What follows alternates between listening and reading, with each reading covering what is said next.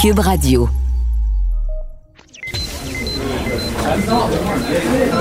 Silence. Veuillez vous lever. La cour présidée par l'honorable François-David Bernier est déclarée ouverte. Entrez dans les coulisses de la justice. Écoutez, vous serez pas jugé. Ils appellent à la barre les acteurs de l'actualité. Oui, votre honneur. Avec François-David Bernier. Avec François-David Bernier. Avocat à la barre. Cube Radio. Bonjour, bienvenue à Avocat à la barre. Aujourd'hui, on parle de. J'ai suivi le procès d'Éric Salvaire toute la semaine. J'ai fait des analyses à TVA euh, et euh, bon, tout qu'un procès. On va, on va en parler avec euh, Maître Jean-Pierre Rancourt. On va analyser un peu ce qui se passe. Ensuite, on parle de, Il y a une préposée qui garde l'anonymat, mais qui vient dénoncer les promesses du gouvernement de préposer aux bénéficiaires les salaires promis ne sont pas ceux qui sont donnés. Donc, elle dénonce tout ça parce que c'est un peu fâchant. C'est une profession qu'il faut valoriser et euh, on, va voir ce qu'elle a à dire là-dessus.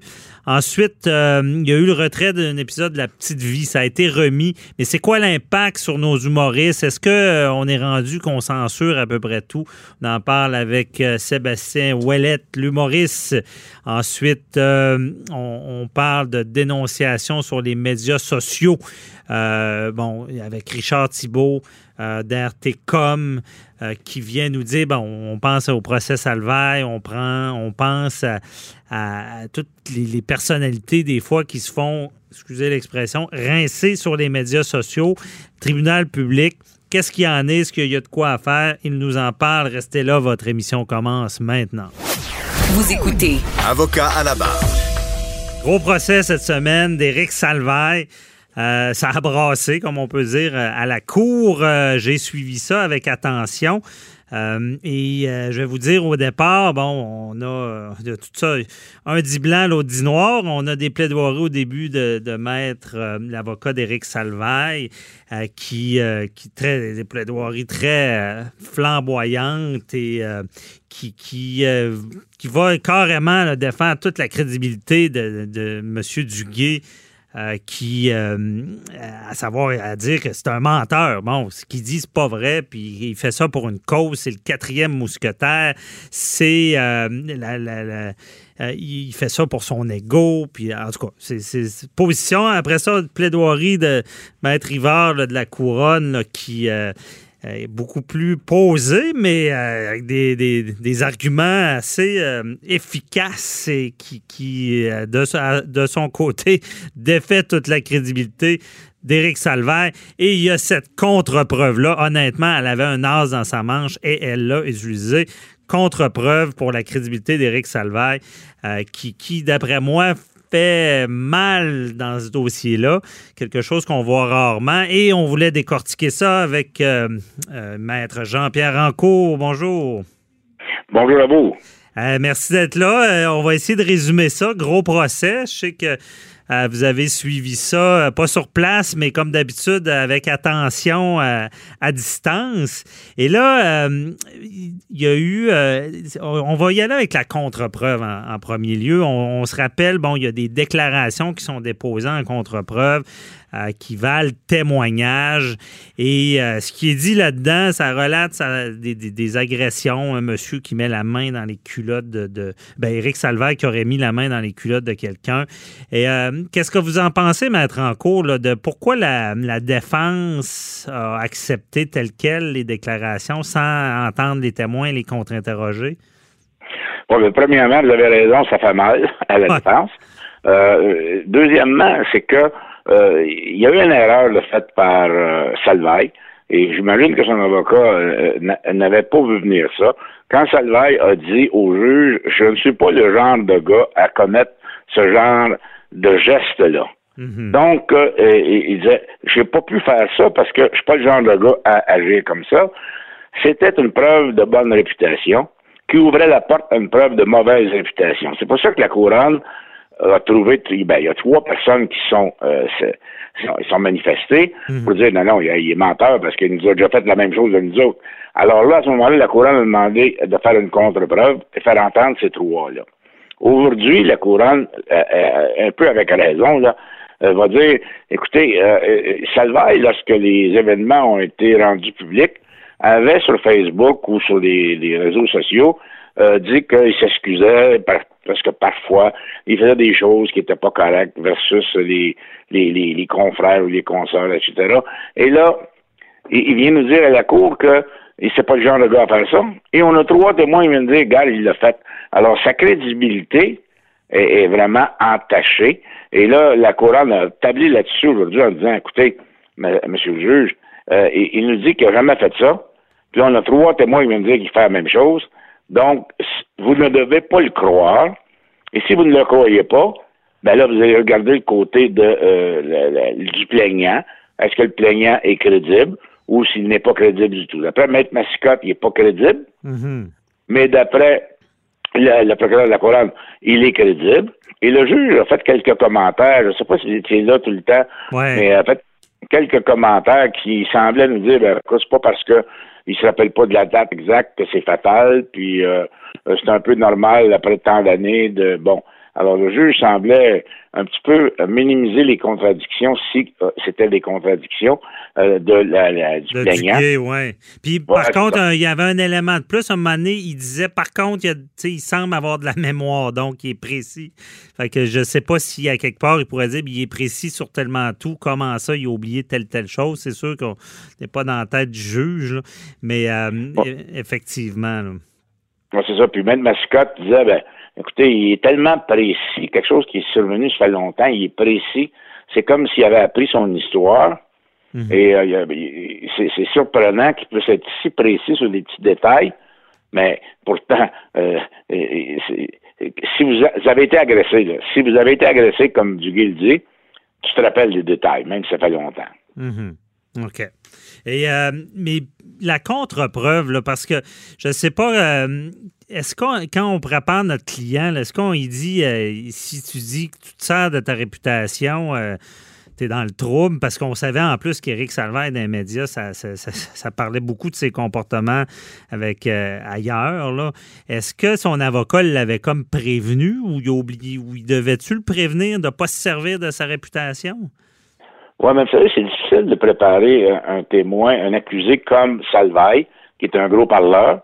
Euh, moi, je suis convaincu que Maître Mascotte ne, lui a, n'a pas, probablement pas parlé de dire, écoute, essaye pas de dire que tu as une bonne réputation, que tu pas le genre de gars à faire ça. Euh, il l'avait pas prévu, à mon avis.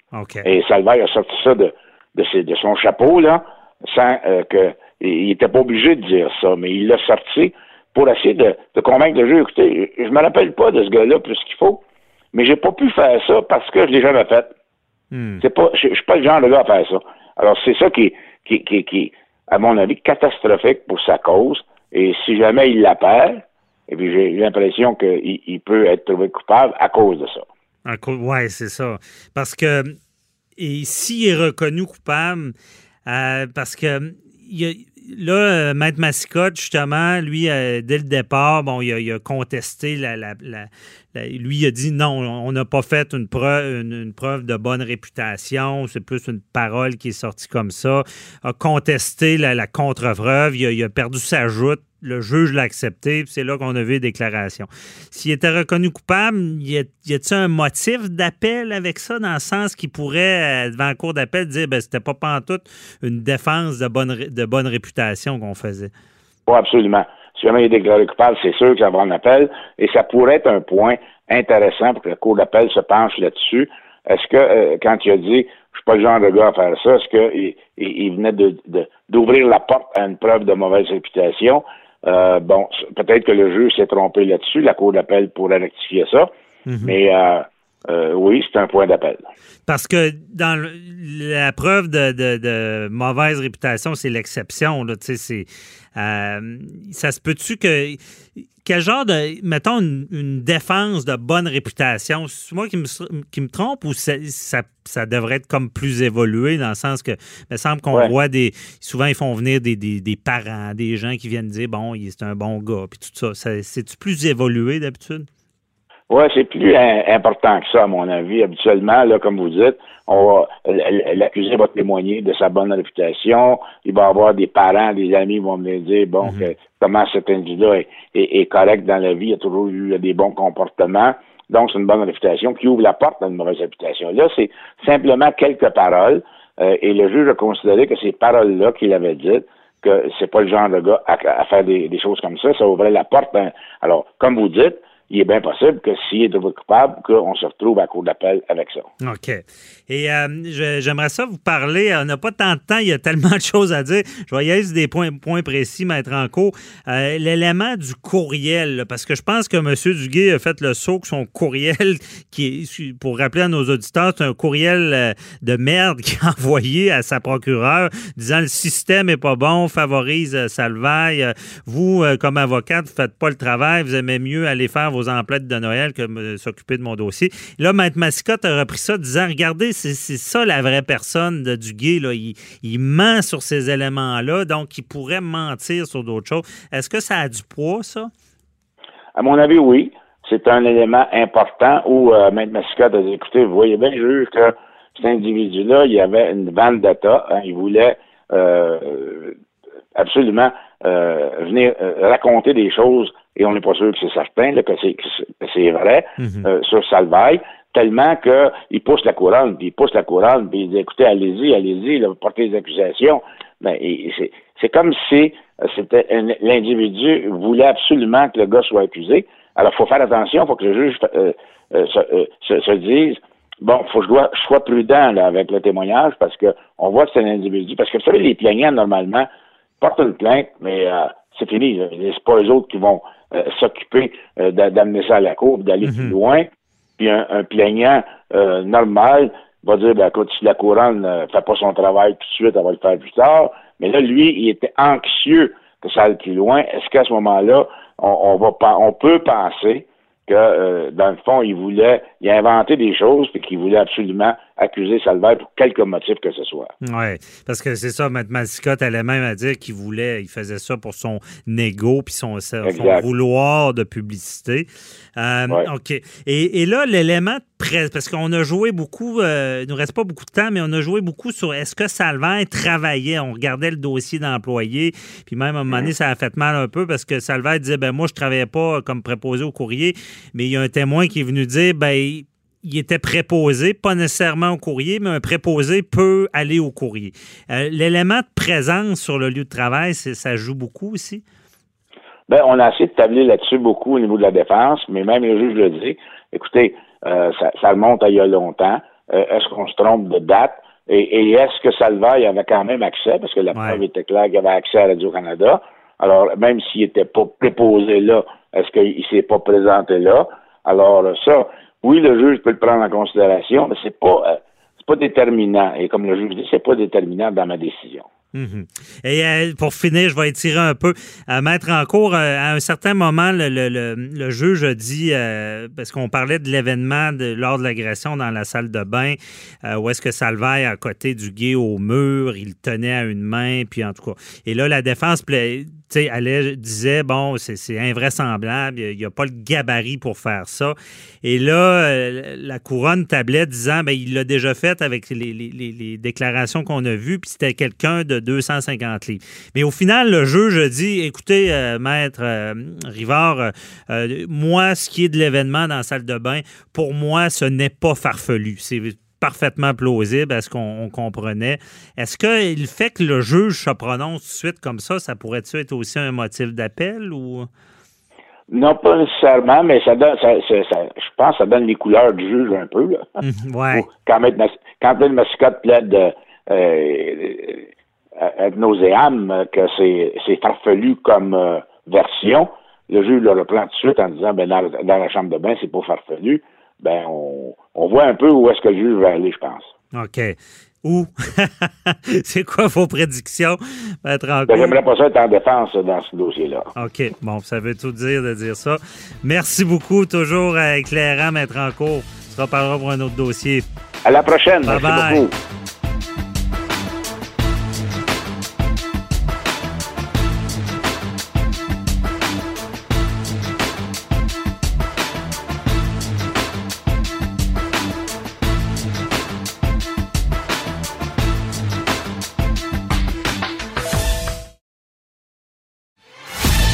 Avocat à la barre. Avec François-David Bernier. Des avocats qui jugent l'actualité tous les matins. Le gouvernement, euh, vous rappelez, euh, le GO a fait un appel à, l'aide à la population. On avait besoin euh, dans le système de santé, on sait la base, la base du système de santé, les préposés aux bénéficiaires. Ça en prend. Il faut valoriser la profession. Euh, parce que sans eux, ça ne fonctionne pas. Bon, l'appel a été lancé, on a, voulu en former, je crois, à peu près 10 000. Euh, et on, a fait des promesses. parce que quand je dis qu'il faut valoriser la profession, c'est un travail qui ça prend quand même un bon salaire. C'est un, travail qui est dur, qui est physique, qui, euh, qui est psychologique aussi parce qu'on on veut euh, pouvoir euh, aider des gens des fois qui sont seuls. Bon, il y a toutes sortes d'aspects, puis c'est tout ça est louable et bénéfique, évidemment. On a promis un salaire d'environ 50 000, 49 000. Euh, sauf que là, on se rend compte que sur le terrain, la réalité n'est pas celle-là, parce qu'il y a une problématique. Euh, il y avait déjà des préposés aux bénéficiaires avant. Il y a déjà des syndicats qui sont là-dedans.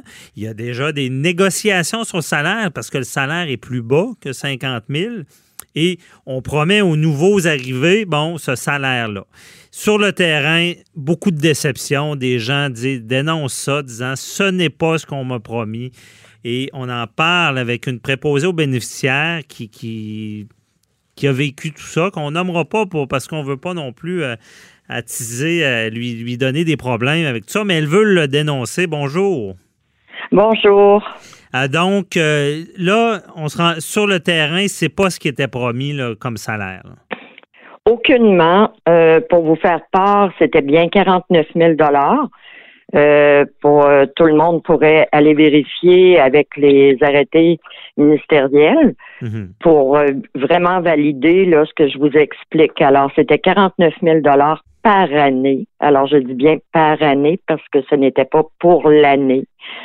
Ensuite, pour vous dire, on a fait les formations, c'était en accéléré, on a travaillé fort. Les gens qui ne voulaient pas rester ne sont pas restés. Mhm. Mais nous, on a embarqué de tout cœur et notre première paye s'élève à 20 et 50 dollars. Alors, euh, Qui fait quoi par année, là? Regarde, écoutez, euh, 38 000, je, pas pense. Calculé par année, mais c'est loin. Ces eaux-là, euh, c'est loin de, de, 49, là. Exactement. Mhm. Et à notre surprise aussi, euh, le contrat dont on, nous fait, on nous demande de signer, euh, il est indiqué 20 et 55. Et en réalité, ça parle de prime COVID, euh, comme quoi que, bon, mais moi, ce qu'on nous avait pas dit, ce que M. Legault n'avait pas nommé, c'était que c'était des primes pour arriver à 26 l'heure. Alors ça, c'est un point qui nous fait nous questionner pourquoi il n'y en a pas parlé au début. Euh, car au bout d'un an, il va arriver quoi? Est-ce qu'on est là juste pour boucher l'année où ce qu'ils ont besoin grandement? Et ensuite, ils se disent, bof, euh, ils retomberont au salaire de base. Alors, c'est comme une porte ouverte qu'ils se laissent, mais au détriment de ce qu'ils nous avaient dit. Alors ça, c'est vraiment euh, déplorable. Mais dans, dans la réalité, la première année, est-ce que vous allez atteindre ce 49 000 avec les primes COVID? Écoutez, monsieur, c'est même pas. Euh, présentement, là, euh, moi, j'ai même laissé pour faire un changement, là, j'ai ben, pour essayer de gagner un peu plus. On m'avait fait une offre d'aller en zone rouge, en zone chaude. Euh, pour aller gagner 1000 dollars par mois de prime, le fait que je serais dans une zone rouge. Et c'est rendu qu'on vient d'apprendre cette semaine qu'on n'est pas les seuls à l'avoir cette prime-là. Mhm. Alors que tu sois dans une zone rouge ou pas, euh, la prime est, est, un peu pour tout le monde. Alors que nous, on travaille avec des des masques, des visières, des, des gants à, journée longue. On, a chaud. Euh, c'est pas facile, vraiment pas, mais j'aime ce que je fais. Là, je regrette pas mon choix. Cependant, c'est décevant d'apprendre tout le temps une mauvaise nouvelle à travers les bonnes. Oui, mais pourquoi le gouvernement dit ça, puis c'est pas comme ça sur le terrain? Est-ce que vous, est-ce que vous comprenez un peu ce qui se passe ou? Ben moi, je, suis au courant qu'il y a des euh, conventions collectives là euh, qui vont se signer éventuellement, mais quand aucune idée, il n'y a personne qui nous répond. Nous, on a eu la surprise, tout le monde ensemble, de recevoir une première paye comme ça. On sait qu'il y a des discussions qui se font actuellement. On est quand même intelligent de savoir, mais qui prennent au moins un instant pour s'asseoir et nous dire, écoutez, je suis encore là. Euh, inquiétez-vous pas. Ou oui, il est écrit ça actuellement dans le contrat, mais bon, euh, ça va changer. Ou hmm. peu importe, on n'a aucune réponse. On a tout essayé, euh, des courriels au gouvernement, mais là, c'est rendu que ça parle des infirmières. C'est comme si nous, là, on est comme en prison un peu de la situation.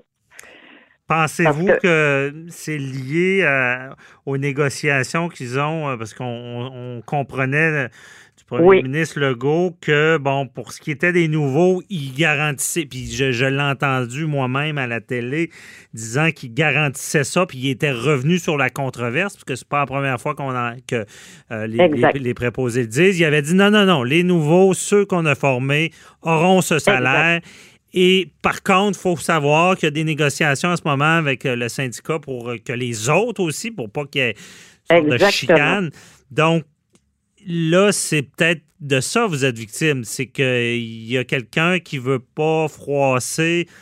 Euh, ils ne veulent pas vous le donner à vous s'ils ne l'ont pas donné aux autres. Exactement. Puis ça se comprend aussi de, vu de cet angle-là. Tu sais, comme nous, on n'a rien contre. Au contraire, on trouve ça injuste que les anciennes n'aient pas droit aussi à une valorisation. Là.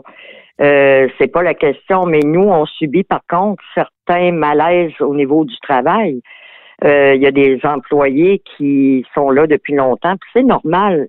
On se met à l'inverse, euh, voir arriver une nouvelle qui pourrait gagner plus qu'elle, c'est pas normal. Mais Sauf qu'il y avait pas, il aurait dû pas vous le promettre, c'est ça le problème. Exactement, qu'ils nous promettent pas nous faire croire des choses. C'est pas logique, c'est pas humain. Là, nous, on, on, se donne à 110% dans ce travail-là depuis deux mois. Mhm. Et je sais, j'imagine ceux que ça fait des années, mais nous, c'est ce qu'il nous a dit, c'est ce qu'il nous a promis, et c'est loin de ça. Mhm. C'est loin de ça. Il nous avait dit euh, qu'on aurait des beaux avantages, qu'on aurait des postes à plein temps. Oui, on fait du plein temps, mais c'est des trous bouchés. Ce n'est aucunement des postes officiels pour la plupart. Mhm. Euh, j'ai visité plusieurs sites Internet pour valider ce que je vous explique. Et la plupart des préposés n'ont pas de poste à temps plein.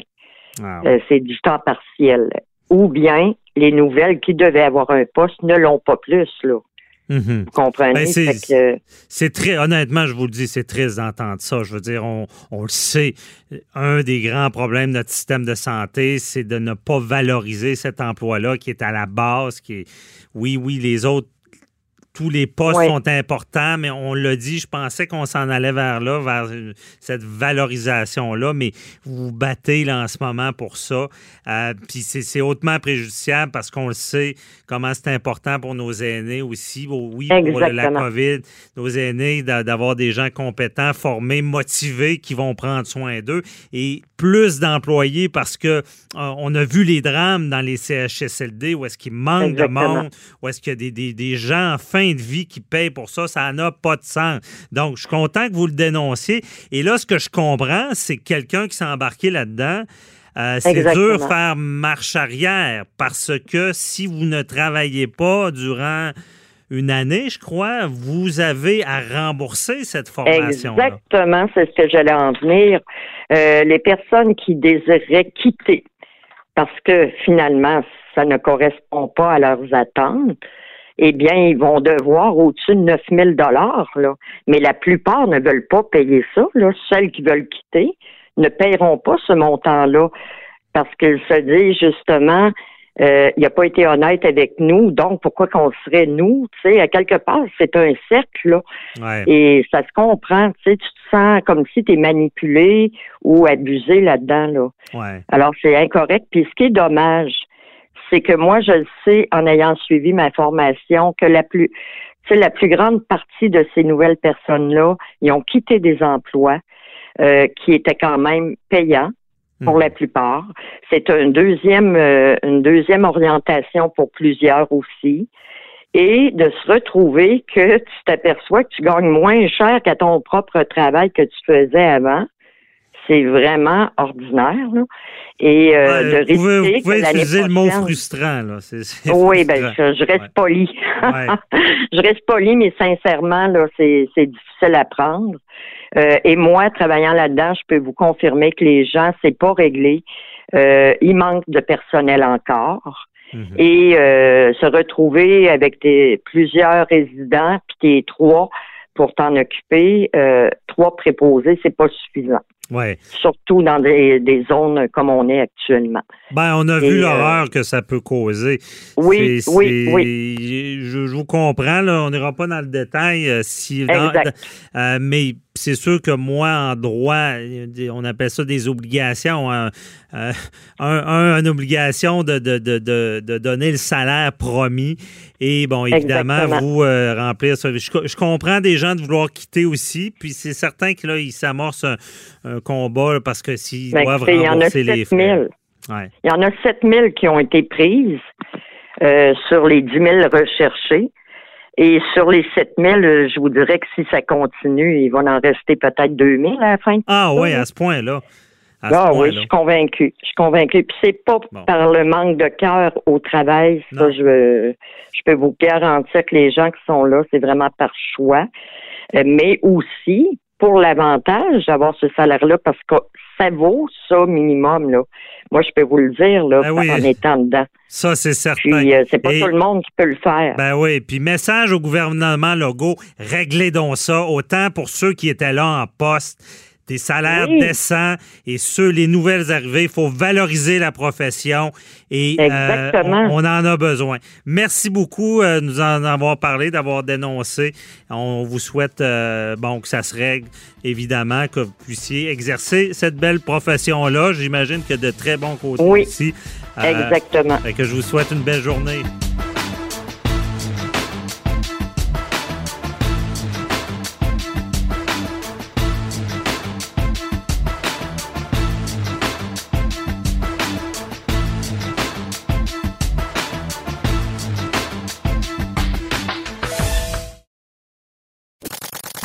Avocat à la barre.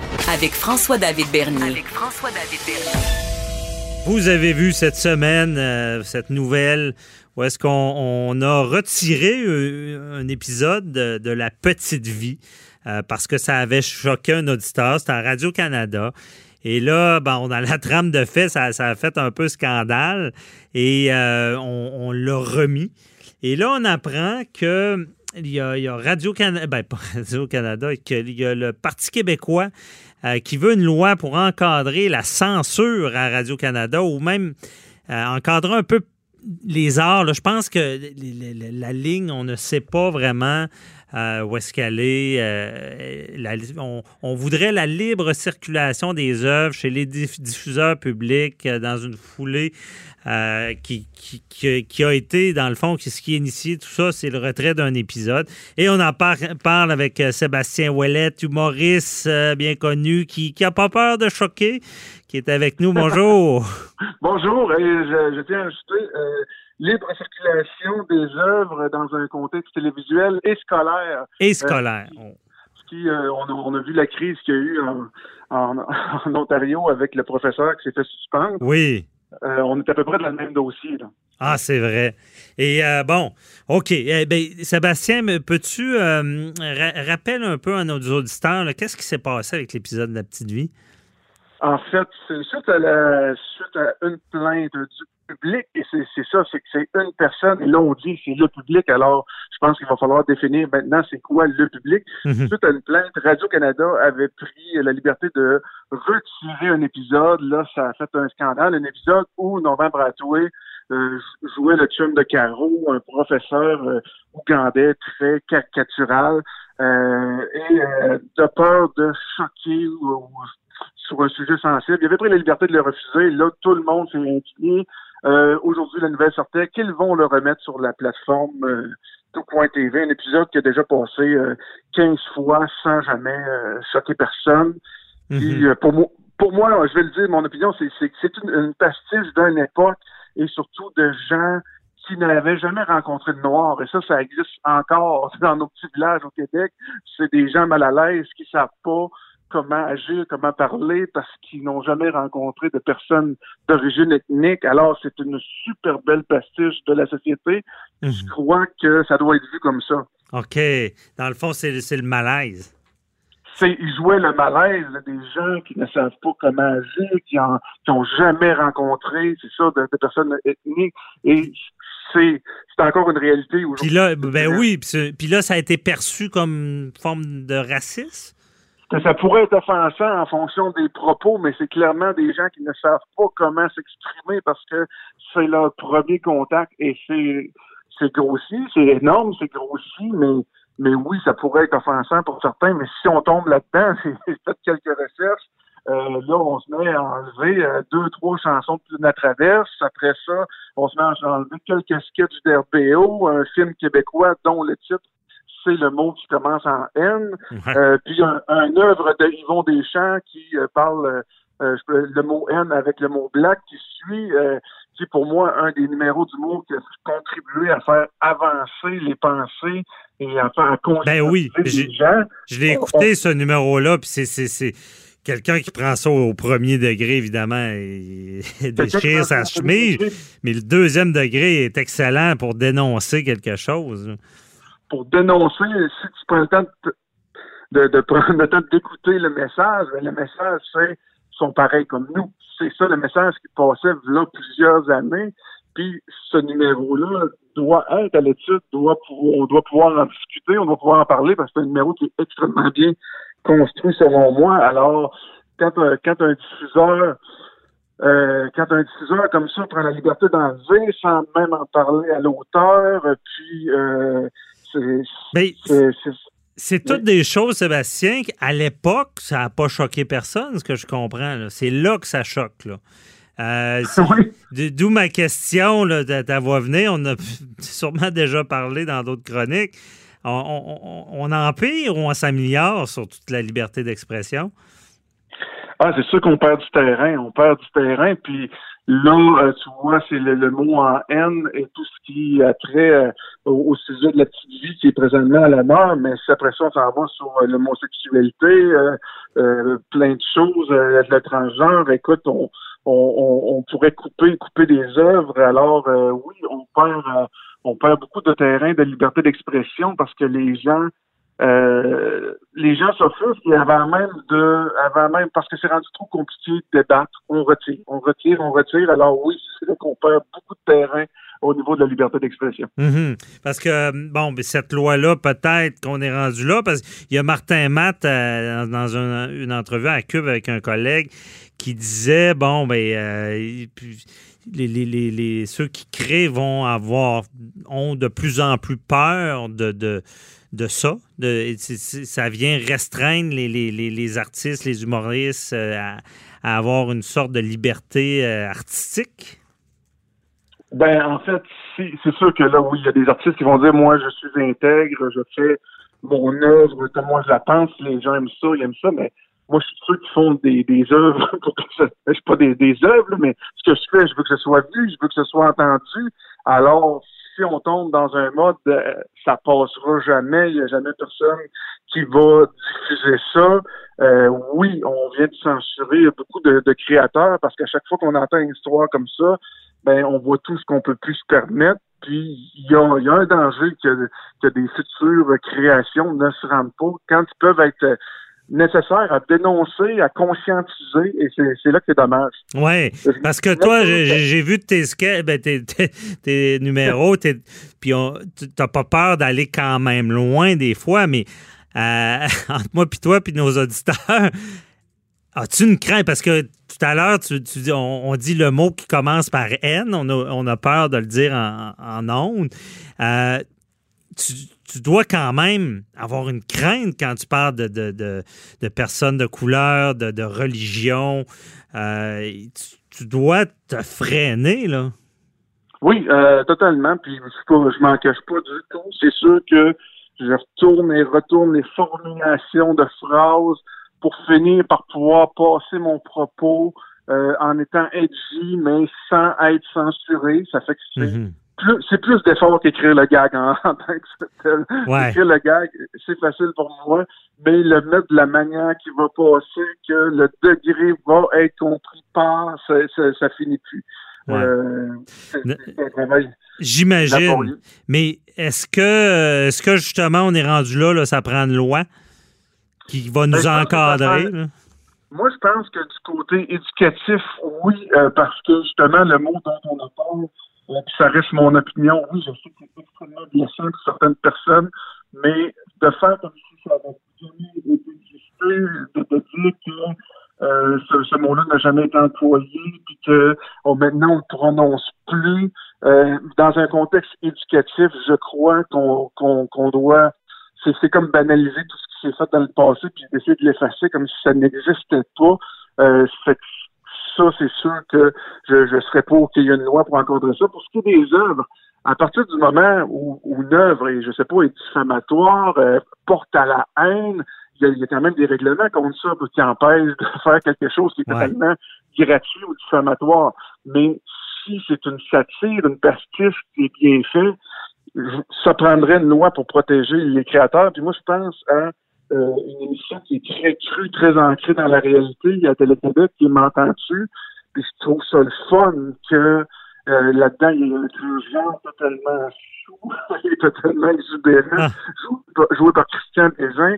Ça pourrait être offensant pour certaines personnes, mais je trouve ça le fun qu'on ait un œuvre ancrée dans la réalité avec des mots crus pour montrer que ça existe, euh, pour, pour, conscientiser. oui, s'il faut une loi pour protéger ces œuvres-là, je crois qu'on est rendu là.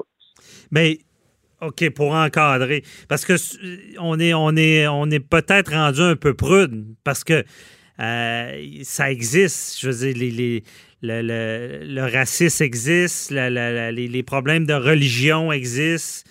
Et dénoncer ça, ben, il faut, il faut quasiment arriver une pancarte, avec une pancarte euh, en faisant euh, vos gangs, justement, dans l'humour, en disant non, je ne suis pas raciste parce que je parle de de, de différence d'ethnie ou de religion.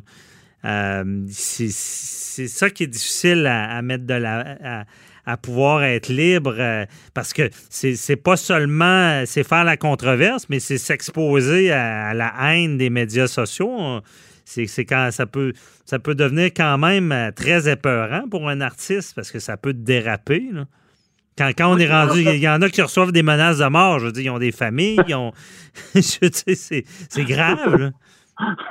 oui, ben en fait, que peu importe où, on prend position, que, que ce soit dernièrement, j'ai pris position euh, envers les anti-masques, envers les pro-Trump. Euh, puis euh, c'est ça, les commentaires qu'on peut recevoir sont assez épeurants.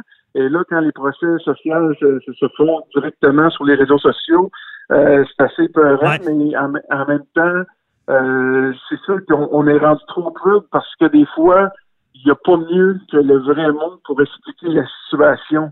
Puis pour un artiste de, se censurer ici et là, on on trouve pas notre point en, prenant de la, en, allant de la dentelle. Mm-hmm. On avait, on en avait déjà parlé tous les deux que moi, j'ai une photo de moi déguisée à l'Halloween avec un blackface.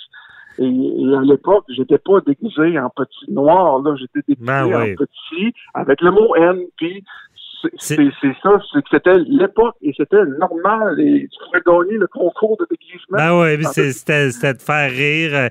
Il y a, tellement d'expressions qui, ben, qui parlent du. Euh, il travaille comme un nègre. Tu sais, je veux dire. J'ai dit le mot, là, je m'en veux là, déjà, mais je veux dire, à, quelque part, c'est. Je nous écoute, puis ça me fait dire comment le problème est grand. On a peur de dire les on A l'air de, on a l'air de deux oiseaux qui font une danse sur de la glace très mince présentement. On marche sur des œufs. Ah, mais en tout cas, c'est bon, euh, bon questionnement. On s'en reparlera parce que finalement, peut-être le seul problème, c'est les réseaux sociaux parce que ça fait que les diffuseurs euh, ont peur des enflambés. Puis, en tout cas, je n'ai parlé dans, une autre chronique aussi euh, des réseaux sociaux là, avec Richard Thibault en gestion de crise. Mais peut-être c'est ça le grand problème. On s'en reparlera. Merci de m'avoir donné ton opinion en tant qu'humoriste. Mais on, se repart. Merci, Sébastien. Ben, voyons voir où il y aura le projet de loi, parce que je pense, je pense que malheureusement, on est rendu là. On est rendu là. Bonne journée, bye bye.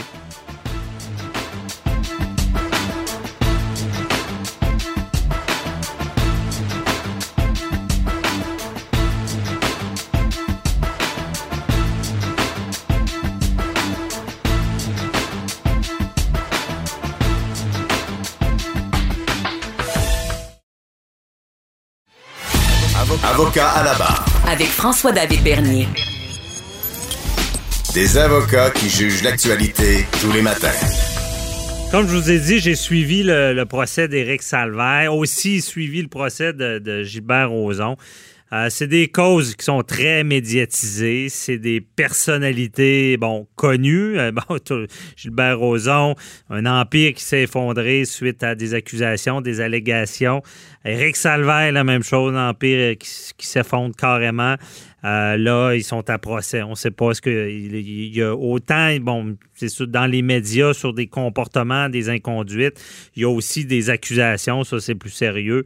par contre, une fois que ça tombe dans les médias, ben c'est sûr que le, mal pour euh, leur, empire est fait. On pense aussi à Marie-Pierre Morin, où est-ce qu'il y a eu des allégations. Pas d'accusations, par contre, mais tout l'empire tombe euh, quand même.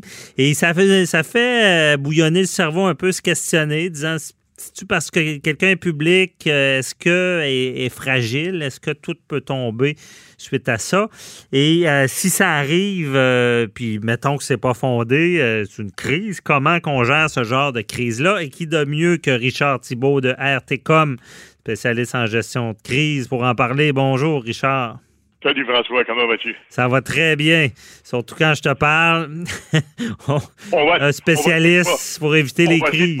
on, va, essayer de pas faire de crise avec ça. On va de garder ça dans la bonne voie. C'est ça. Euh, je me disais, euh, euh, en sachant qu'on était pour faire cette entrevue-là, je ne sais pas si tu suis l'émission District 31, mais je me suis dit, ma foi du Saint-Ciel, probablement qu'ils ont anticipé que tu étais pour parler de ce sujet-là, parce que là, de ce temps-là, on parle beaucoup des médias sociaux ah, ouais. l'impact, l'impact des médias sociaux sur le déroulement de la justice et des affaires de police.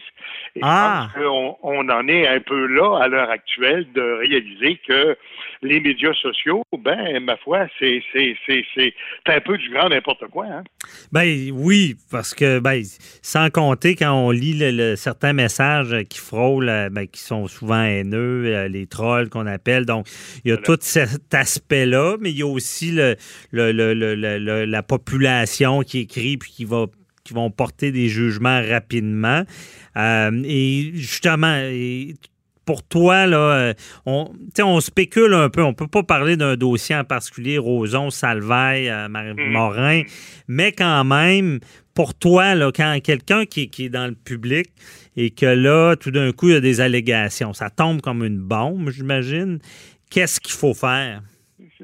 On a toujours le réflexe, quand on se retrouve au milieu d'une crise comme celle-là, on a toujours le réflexe, François, de se dire ça n'a pas de bon sens, as-tu vu ce qu'ils disent de moi? faut que je corrige ça, euh, il faut que je fasse une sortie. J'ai même vu des cas dans des dossiers de crise, par exemple, où on avait un grand article dans le journal, et puis bon, euh, il y avait quelque chose là, à, peu près à la dernière ligne de l'article qui était sur trois pages, quelque chose que personne n'avait avez vu, sauf la personne qui est concernée, qui doit vouloir faire une conférence de presse pour corriger les faits et tout le reste. Et à toutes les fois, je dis aux gens, ben écoutez, pensez-y deux fois avant de faire ça, parce que peut-être qu'à part votre mère, il y a personne qui a vu ça, cette histoire-là. et le fait de faire une crise, le fait de, de, de faire une conférence de presse pour gérer la crise, va peut-être justement la créer, la crise, alors que là, normalement, on on- on- on n'en aurait pas parlé ou on l'aurait pas vu. Alors, la grande, la grande règle quand on se retrouve comme ça, prise à partie dans les médias sociaux, on sait que les médias sociaux, ça n'a pas de règle. hein. C'est vraiment au plus fort la poche et souvent les accusations sont portées par des gens qui restent dans l'anonymat. On ne sait pas de qui il s'agit. Et euh, d'ailleurs, je te parlais de District 31, c'est un peu ce que ça illustre. Il y a eu un cas un peu de cette nature-là, puis ça démontre jusqu'à quel point, des fois, n'importe qui écrit n'importe quoi sans savoir de quoi on parle, et on se retrouve avec ça. Alors, quand tu veux te défendre de ce genre d'allégations-là, tu dis quoi exactement? Tu pars d'où? Euh, alors, tu es obligé de refaire le procès sur les médias sociaux, dans le cas qui nous préoccupe. Mhm. Mais c'est sûr que ça pose un problème et, et je comprends très bien que avec le, le biais juridique que tu veux donner à ta chronique, le problème se pose parce qu'on a un, un grand principe de base quand on parle de l'administration de notre justice, qui est celui du fait qu'on est innocent jusqu'à temps qu'on le, le contraire ait Mhm. été prouvé Ouais. et qu'on ait été reconnu coupable. Alors que dans les médias sociaux, c'est exactement le contraire. On est coupable en partant du simple fait d'avoir été euh, mentionné dans les médias sociaux. Eh bien, en partant, on est coupable. Alors, on se défend comment d'une chose comme celle-là? Ben, c'est difficile, puis comme tu dis, peut-être des fois pas trop réagir. Je sais que Marie-Pierre Morin, j'ai vu, au début, je me disais, il faudrait qu'elle réagisse, mais elle a laissé ça aller, puis à la fin, la population semblait même la défendre. J'ai trouvé ça Ben, quand voilà. même bon. Euh, Finalement, hein, c'est, t'as raison, c'est un peu ça qui arrive aussi, c'est que les gens réalisent à un moment donné que trop, c'est comme pas assez. Mais là, bon, dans le cas qui nous préoccupait, tu parlais de Roson, tu parlais de, de ces procès-là là, dont on parle beaucoup par les temps qui courent. C'est clair que si je vais à conseiller ces gens-là, le conseil que je leur donnerais, c'est de ne pas réagir à ce genre de choses-là. Parce que à partir du moment où tu réagis, tu creuses ta tombe. En Ouais. même temps, honnêtement, je pense que comme citoyen, à un moment donné, il faut se rappeler que les médias sociaux n'ont pas été inventés pour ça. non. Euh, il y a déjà euh, plusieurs lunes à l'époque où euh, je faisais moi-même mon droit pour payer mes études, je travaillais à la radio. Et je me rappelle que le directeur des programmes nous disait toujours pensez-y deux fois là, avant de dire n'importe quoi à la radio, parce que la radio, ce sont des ondes publiques. C'est un privilège que vous avez de parler au public et surtout ne vous permettez pas de dire des choses qui ne seraient pas vraies ou qui ne seraient pas vérifiées parce que, dans le fond, vous allez être seul pour vous défendre. Ouais. Alors qu'aujourd'hui, euh, avec les médias sociaux, n'importe qui, sous le couvert de l'anonymat, dans le fond de son sous-sol, peut écrire n'importe quoi sur n'importe qui, sans aucune politesse, sans aucune retenue, sans absolument rien. Ah non, c'est Alors ça. donc, on, on, on, on- on est vraiment en train de, re- en fait, de, si tu me permets, de retourner à, à une justice du Far West. là. On a travaillé pendant des années, euh, euh, puis là, quand je dis on, c'est surtout euh, le, le- le- comment dire, le monde juridique, pour faire reconnaître un principe qui était celui de, de, de la présomption d'innocence. Et il est très clair qu'avec les médias sociaux, la présomption d'innocence n'existe pas, parce que du fait que tu aies été là-dedans, eh ben, il y a des gens qui vont prendre pour acquis que c'est vrai. Et là, on va bâtir toute une théorie là-dessus. Et la présomption d'innocence, aujourd'hui, en prend vraiment pour son. Oui, effectivement. Euh, là, tu parles du Far West, puis comme tu m'as déjà dit, euh, c'est la, la, la règle, de- on règle ça d'un coup. Là. On, t'accuse, on te Ah non, juge, on te pend. accusé, jugé, accusé, jugé, pendu du même coup. Puis là, garde, je veux dire, on t'amène au bout du village, on te roule dans, dans on te met, on te trempe dans le goudron, on te roule dans Ouais. les plumes, puis euh, t'as t'as plus le droit de citer, t'as plus le droit de venir dans le village. C'est un peu la même chose. Je me faisais le parallèle en, en, en- en attendant de faire l'entrevue ensemble. Je me rappelais le dossier. Je sais pas si tu vas te rappeler, on, on a tous entendu parler du dossier des sorcières de Salem. Oui. C'est un peu la, même- c'est un peu la même chose qui est arrivée. Euh, puis c'est pas d'hier, là, on est en 1600 kek, et euh, il y avait euh, des jeunes filles qui avaient pris des libertés et qui avaient peur de, de, de, de comment dire, de s'en faire accuser et d'avoir à payer pour, et finalement euh, qu'ils ont inventé littéralement une histoire euh, qui a entraîné, puis le, le, fin mot de l'histoire, c'est qu'il y a 23 ou 24 ou 25 personnes qui ont été accusées de sorcellerie, jugées et pendues parce que ces jeunes filles-là avaient trouvé une histoire à inventer. Alors, ben oui, c'est un bon c'est un bon exemple. Même souvent, on le dit, euh, dans le temps, on, c'était le bûcher public où est-ce qu'on te pendait, ah on te brûlait sur la place publique. Mais là, on fait ça avec la dignité qui est brûlée euh, sur la place publique, souvent. Mais je veux t'entendre aussi, Richard, c'est dans le procès Salvaille, là, euh, il y a un élément sur... parce que en public, tu disais de pas trop réagir, c'est quand même bon. Dans, la, la, couronne plaidait que Éric Salvaille a fait un, un mea culpa sur le web disant, bon, pour ceux que j'ai offensés, je m'excuse pour mes comportements déplacés. Et honnêtement, ça s'est retourné contre lui en cours, disant, bon, vous dites que, vous témoignez, vous dites que vous avez jamais euh, fait de, comportement déplacé, mais vous l'avez écrit sur le web. C'est une bonne idée pour ces gens-là de, s'excuser? Euh, honnêtement, euh, c'est un couteau à deux tranchants. Je pense que tu l'illustres assez bien. Mhm. Euh, on cherche, on se cherche une tribune pour être capable de, comment dire, d'expliquer les choses. Euh, c'est un peu la même chose. Je reprends l'exemple que je te donnais en début d'entretien, alors que j'ai connu bien des, des, des, des, des comment dire, des, des représentants ou des présidents d'organisations qui se retrouvaient du jour au lendemain pris à partie avec des infinis détails où on convoquait des conférences de presse pour redresser les torts et le reste, alors que personne n'avait vu ça.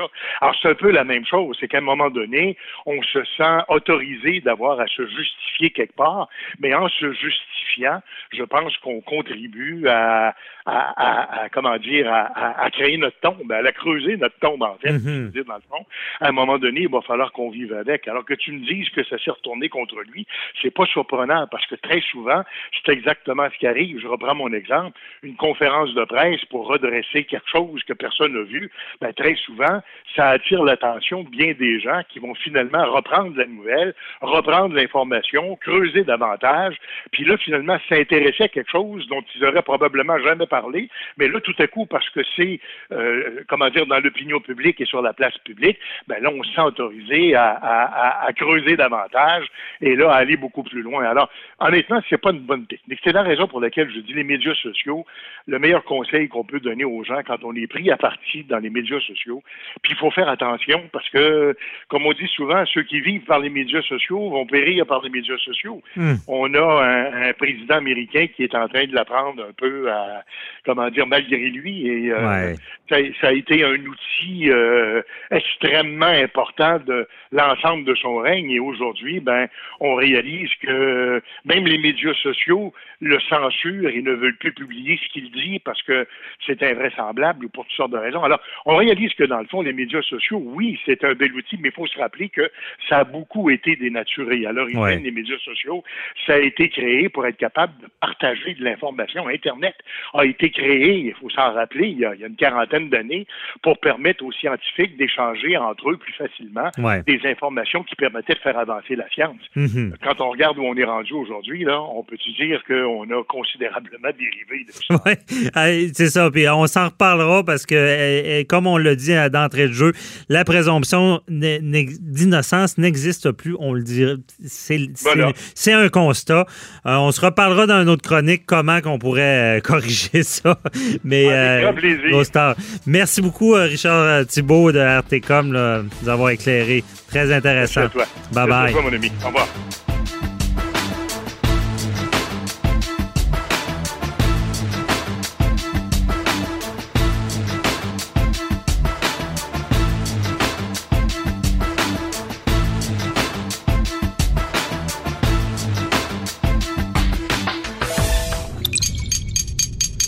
Radio.